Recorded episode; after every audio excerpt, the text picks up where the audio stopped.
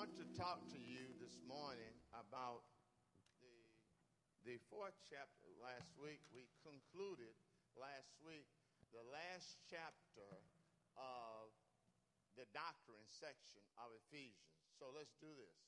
Here is, we're talking about the unity of the body of Christ. We always say we are the body of Christ, church. We are the body of Christ. So we say, let's go back to some of the things it says. Uh, the book has the crown, it's the crown jewel of the capstone of Paul theology. And all the great things of Paul are stated in Galatians, developed in Romans, are now expressed in Ephesians in a wonderful summary. He developed the doctrine of truth in the book of Romans. From the book of Acts, we know that uh, Paul uh, uh, was part of the greatest revival of the book of Acts recorded uh, in, in Ephesians. He stayed longer in Ephesians than any other city. I mean, Corinth was a city that had all type of stuff, uh, immoral, uh, all type of activities, but he stayed in Ephesus a total of three years more longer than any other city. Uh, the Bible says that God opened the doors and, and, and that the gospel uh, was the, the gospel was being preached and people being saved. That's how we should pray that God open the doors that no man can close. Amen, church. And then so he says, he says uh, that this was the type of revival that people were leaving their pagan and their cults to turn to God. They was breaking from their past so much that they literally brought their magical books. They brought everything that represented uh, uh, heathenism or cultism, and they gave it uh, to the. They brought it to the to the uh, park, and they uh, burned it up. Now, in the book of Ephesus, there's a man by the name of Epaphras. He was converted during Paul Ephesians campaign. You can see that in Acts 19. Uh, was not a preacher. He never seen Jesus, and he was not from the city of Palestine. He heard about the Apostle Paul preach, and he got saved. He was moved, uh, moved that he wanted to take the life-changing, life-freeing message back to his area of the Lycus River. Now, where was the Lycus River? Look right here. The Lycus River, uh, he started three churches Hierapolis, Laodicea, and Colossae. He started. And then again, you know, there were trouble in these churches uh, that there were place people called Gnosticism, were people that were saying that uh, uh, the spirit is good and uh, flesh is bad. And so they was teaching uh, after Paul, after uh, Epaphras was preaching and starting the churches, they came in and started saying, no, he's got it wrong. This is the right way. You should know. And Gnosticism was a, was a, great, a Greek philosophy uh, that taught, as I said, that matter was, was evil and the spirit was good. Uh, Epaphras sought uh, Paul for advice on how he could combat uh, the merging worldviews by heretics. Paul was in prison in the early 60s. And so the Apostle Paul got so upset, he wrote a hard hitting, short letter, emotional sentence directed at the false teachers. The theme of it is the cosmetic laws. Ephesians, it is a uh, letter uh, that was written and to circulate around the churches the churches that was in uh, Western Turkey, we would call it today, it has no greeting, it has no goodbye. Uh, it was written to the churches who had not yet encountered Gnosticism. Then, number four, to prepare the churches for what was coming. He was writing to the churches that had not heard about Gnosticism, and he was preparing them that it was come. Okay? Um, this book has life changing principles but just like the teacher of Jesus, it's the heart of the hearer who holds the keys to truth. Let me tell you something, folks. Uh, you could call whoever you think is the best preacher you ever heard. You can say that guy really, really preached well. It really don't matter how well it preached. What matter is what you hear and apply to your life. Hello, hello. Amen. It's not how good the preacher preach. It's what you hear and how you apply it to your life. Now, we commissioned our daughter that she would be a missionary in the United States at Liberty University, sent out of this church. That we'd get reports and say, Gloria is doing great, and she is preaching and sharing the gospel, singing about Jesus. It's not how good the preacher is that's important, who holds the keys. It's you. That's why we have people to come to church and nothing changed. You can come to church every time the church open. Monday, Tuesday, Wednesday, Thursday, Friday, Saturday, Sunday. I'm thinking about a song. I'm thinking about a secular song. But you can come to church every time. But if you don't change, if you don't, if you don't decide, I've got to make a change, you're not going to change. So you hold the keys to the trans. Jesus is not going to kick in the door of your heart. Bow. Come on, Bonjita. No. He's going to share with you. And when, the God, when God's word is preached, when I say it this way, when you read the word of God, the reader, the, the God's word reads you. I'll say it again. When you read the word of God, the word of God reads you. And it shows you yourself. Can someone say amen? It shows you yourself. Quando você lê a palavra de Deus, a palavra de Deus lê você. Mostra você. And who has the keys to the change in their life is you. Earliest chapters in Ephesians is written toward the people who thought they knew something. Uh, they thought they knew everything to be known. There are three primary doctrine sections in the book of Ephesians. Number one, it talks about the Apostle Paul gives the doctrine of predestination. And we talked about it when we started this series of messages that there's some people that think that predestination is that God has determined who will go to heaven and who will go to hell. That couldn't have been no more, that could be no more wrong than saying American is better than a Brazilian, or Brazilian is better than American, or a Jew is better than a Gentile. That's not predestination. What predestination is, is that you should know that before the foundation of the earth, God formed you and called you to walk in his way. That's predestination. How would you feel if someone said you got two daughters and by determination, God has determined that she's going to hell and she's going to heaven? Who would serve a God that way? Who wants to serve a God that way? Quem quer servir um Deus que diz: você tem duas filhas, um vai para o inferno, outro vai para o céu? Esse ele chama a doctrine de predestinação. Não é. It's God knew you before the foundation of earth. He created us all. And the Bible says, Whosoever calls upon him shall be saved. Todos aqueles uh, invocar o nome do Senhor será salvo. Primeira doctrine. He's fighting against, he's rebuking the people that's talking about, oh, ooh, I got some spiritual knowledge that you don't know. I got angelical knowledge that you don't know. Really, amen. Sai fora, cara. Sai fora. Boy, dá tempo. Secondly, he talks about the doctrine of grace. I thank God for the doctrine of grace because I need a lot of grace. He gives my wife a lot of grace. We've been married 22 years, but he gives my wife a lot of grace. I need a lot of grace. The segunda doctrina é eh, doctrina sobre graça. Lembra que Paulo está falando para as pessoas que estavam misturando como ser salvo com narcisismo. E o apóstolo Paulo está dizendo nada disso. Então, o primeiro capítulo é teologia. Só isso. Ele está explicando o que é teologia, como que pode ser salvo.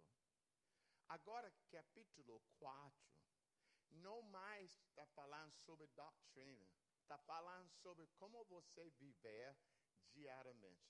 It's talking about how do you walk in chapter 4, there's six chapters in Ephesians, six chapters. It's going to talk about how you walk. It's, it's kind of like James, the book of Tiago. It's kind of saying, listen, I, this is how you live daily. Isso como você viver diariamente. Uma vida prática em Cristo. Agora, capítulo 4 e até fim, vou falar sobre as coisas práticas. Não vai discutir mais doutrina, só vai falar como que você vive. Você chama cristão, como que o cristão vive? How does a Christian live? Chapter 4. Years ago, in the city of Rio de Janeiro, the, the mission, the Baptist, uh, Southern Baptist, um, of which I am a member, decided to leave the Baptist World Alliance. They decided we're not going to be part right here in Rio. They had the service at First Baptist, the conference was at First Baptist Rio de Janeiro. Primeira Igreja Rio de Janeiro, anos atrás. And our, my Southern Baptists in the United States decided we don't want to be a part of the Baptist World Alliance anymore. I remember thinking, why? Por que não seja parte uh, uh, Baptista, Aliança de Baptista? Por que não? Some said, well, Baptist Alliance focuses on drilling in dry places for water and giving people food. And we, being Southern Baptists, we want to evangelize people.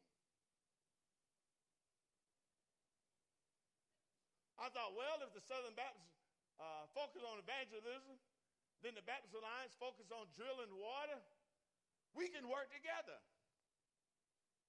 A gente deveria trabalhar junto. Não ser separado. Uh, do we want to come to Christ and then let people starve to death? Oh, we're going to preach. We're about preaching and starting churches. We're about preaching and starting churches. You can be about preaching and starting churches, and Baptist Alliance can be about drilling water and feeding people, and we work together. But we decided, or the president at that time decided, I'm pulling out of the Baptista, Aliança de Baptistas.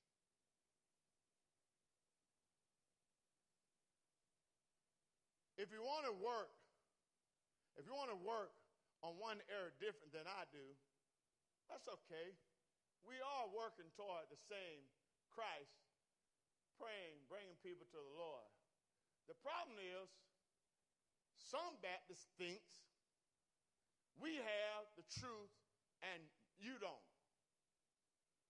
Some think we are oh, closer to God. They are not our kind of Baptists.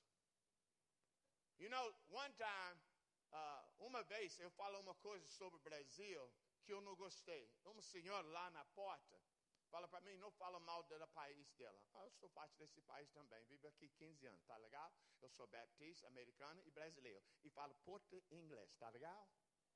Então, deixa eu, eu pago posto que eu vou falar. E eu, eu sou igualmente, eu falo mal da americana, que o que eu não gosto, eu falo dele também. Então, é interessante, pessoa bem, só para um culto, e às vezes fala uma coisa que real precisa ser mudada, se é, se é, se é jogar honesta, e depois fala para mim, ah, você não tem que falar mal do meu pai. Ah, ah tá. Aí, so we have to have more experience. See, now I'm talking about Americans now. Agora estou falando mal da americana, baptista americana, a denominação que eu pertenço. Que eles gravam, eu coloquei sermões na minha website, eles vão ouvir essa mensagem. But, but I was speaking in Portuguese, so you may not understand it. Okay. it's okay. so, so it says, We are the strongest Baptists in the world. The Southern Baptist Convention had such an arrogance that they thought that they could do it all on their own. You know, in years come, missionaries will go around the world starting white Anglo-Saxon churches with the music like white Anglo-Saxon Protestants. When I went to Africa, I went to a Baptist church. Them, I went there to preach, and them folks says, "No, we got to dance. We got to dance." And I said, "Oh my Lord, I'm dancing in church. They're gonna call me Assembly of God here. Vou say Assembly of Deus." I, não tem nada a ver. A cultura da africana ele dança na igreja. So, so it says, and so I went to the website. The name of Pastor Faustão? Era pastor da people da recreio, people da uh, Rio de, Janeiro. Ele traduzia quando aquele negão baixinho veio aqui para Somé, lembra? Ele, ele agora trabalha para a Aliança Baptista. What is their vision statement? Networking Baptist families to impact the world for Christ. I don't see anything wrong with that. Anybody see anything wrong with that? I don't see anything wrong with that. I can work with someone that says, we're going to network Baptist churches to talk about Jesus. I don't see anything wrong with that. Let's talk about that. What about that vision statement? The Baptist World Alliance is a global movement of Baptists sharing a common confession of faith in Jesus Christ. Fecha assunto, acabou, ponto final, estamos juntos, nós estamos juntos. Mas nossa denominação decidiu não. Agora a gente está pagando agora. Está pagando agora. Porque o dinheiro está baixando. Não pode mandar tanto missionário estava sendo mandado. Porque quando você acha que você é arrogante, você é o cara, sua igreja é ele mesmo. Você não tem uma, uma a spirit of unity. You don't have a spirit of unity. And Paul was talking about, Paul was talking about uh, the, the unity that we should have. Uh, it, let's look at it about At times we have like a body at war within itself. Can you imagine your right hand step? I mean, you, if you saw someone doing that, you'd be like, cara não está legal, não. Uh. this is how we do as Baptists. Now I'm talking about Baptists universally including America and the United States. I can talk about Brazil and the United States. Okay? Okay. Aí, so it says that we, it's like we're fighting with someone. So let's go to if you know about the high priest in John chapter 17. Everybody look at me. In John chapter 17, no livro de John 17, ele é livro, a gente chama a, a oração do, uh, the high priest oração. Who is the priest? Jesus. And Jesus, 17th chapter, we pray about three different things. Jesus prays for himself, he prays for disciples, and then he prays for us. And listen what he says in this. Uh, he says in verse 17, 11, Now I am departing from the world, that they are staying in this world, but I am coming to you, Holy Father. You have given your, me your name and protected them from the power of the name, from, from, the, from the, by the power of your name, so that they will be united just as we are. Jesus said that we will be united. 15, 23. I pray that they will all be one.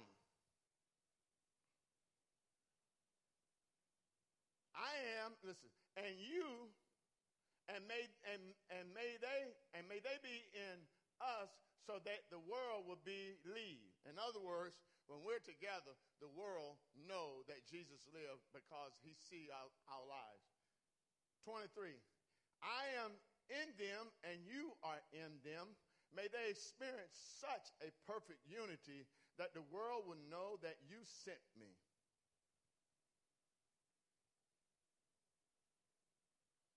Ephesians chapter 4, verses 1 through 3.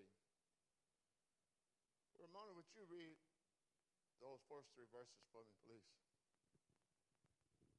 Therefore, I, the prisoner of the Lord, implore you to walk in a manner worthy of the calling with which you have been called, with all humility and gentleness, with patience, showing tolerance for one another in love, being diligent in preserve the unity of the Spirit in the bond of peace. First thing that we look here that Paul says, he calls for unity among the believers.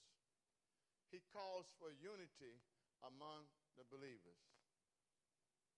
É uma coisa muito triste que igrejas batistas em competição um da outra, em que o apóstolo Paulo está dizendo, irmãos, seja a primeira igreja, seja a segunda igreja, seja quem for, se você está servindo ao Senhor, nosso Senhor Jesus Cristo, nós deveria ser um. Se a igreja tem 50 membros, outra igreja tem 5 mil, a gente está servindo a mesma Salvador, Senhor Jesus Cristo. Amém, igreja? Não fica arrogante. Ah, mas eu sou na Bíblia recreio. Nós temos pedis lá. Você tem pedis na sua igreja? Não tem? Tadinho. Really? Really? Paul, he's saying, I'm praying that we be in one, be one in Christ. We be one in Christ.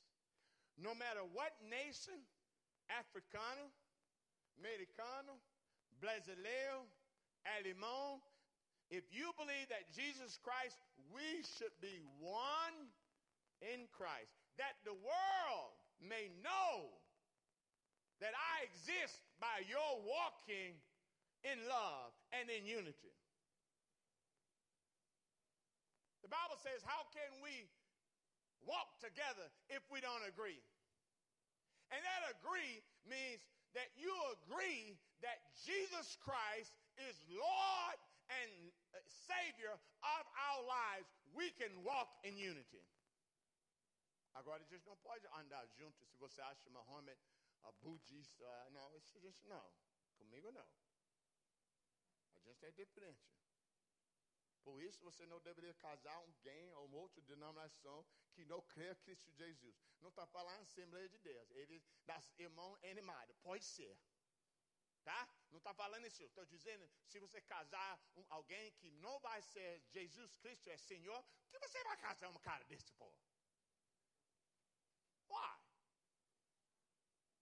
Quer sofrer? Pode ser.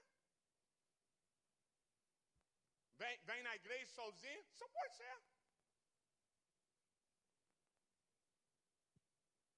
Second, he says, walk worthy of the calling. Paul is in prison, and he is saying that you need to know that if people are going to respect you, you're going to have to walk worthy of what God's called you. The word call is from the Greek word. Eklo, uh, ekklesia means to call out. So when he used the word call, he's saying that the church, the living church, not the seats, not that, but we the church, that people will see Jesus in us. I'm to walk worthy, that people will see that I love Jesus. Eu, eu vou na academia toda, toda semana. Eu nado segundas, quartas e sextas. Todo mundo sabe, eu, eu amo Cristo. Eu não vou lá xingar ninguém. Eu não vou lá tentar vai em cima da mulher, não. Eu vou lá para fazer exercício para ficar saudável o melhor possível. E anda a maneira que corresponde que minha palavra. Eu sou de Deus. I am of the God. I am God, of God. He's in prison. Lord, implore you to walk in a manner worthy of the calling which you've been called. Verse 17. I need some water, somebody. I need some water. Um, uh, so he says, the walk worthy. Look, in chapter 5, in chapter 5, in chapter 4, he talks about walking worthy. Number one, walk in a manner that you are, you are a Christian. Number two, verse 17. So this I say and affirm together with the Lord that you walk no longer just as the Gentiles. That you walk no longer. The Gentiles were people who were unsaved.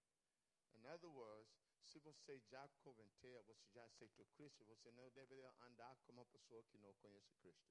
As coisas devem ser mudadas. Chapter 5, verse 2, he says, And walk in love, just as Christ also loved you and gave himself up for us, an offering and a sacrifice to God as a fragrance, as a fragrance, as aroma of. Then it says, finally, in Ephesians chapter 5, 15, he says, Therefore, be careful how be careful how you walk, not as an unwise man, not as an unwise man. Thank you. Not as an unwise man, but making the most of your time because the days of evil. Now listen all the chapters, all these verses saying walk. See, we're not talking about theology now. We're talking about where the meat, where the rubber meets the road. It's how you live it now. Ele está falando não mais sobre theology. Ele está na prática coisas como que você vive em Cristo Jesus. Agora está falando walk, walk, walk, anda, anda, anda. No more he's talking about theology. Não mais está falando sobre teologia, está falando em practical living, como você vive diariamente em Cristo Jesus. Deixa me fazer pergunta para vocês. Let me ask you a question. Do you read God's word during the week? Vocês lêem a palavra de Deus na sua casa?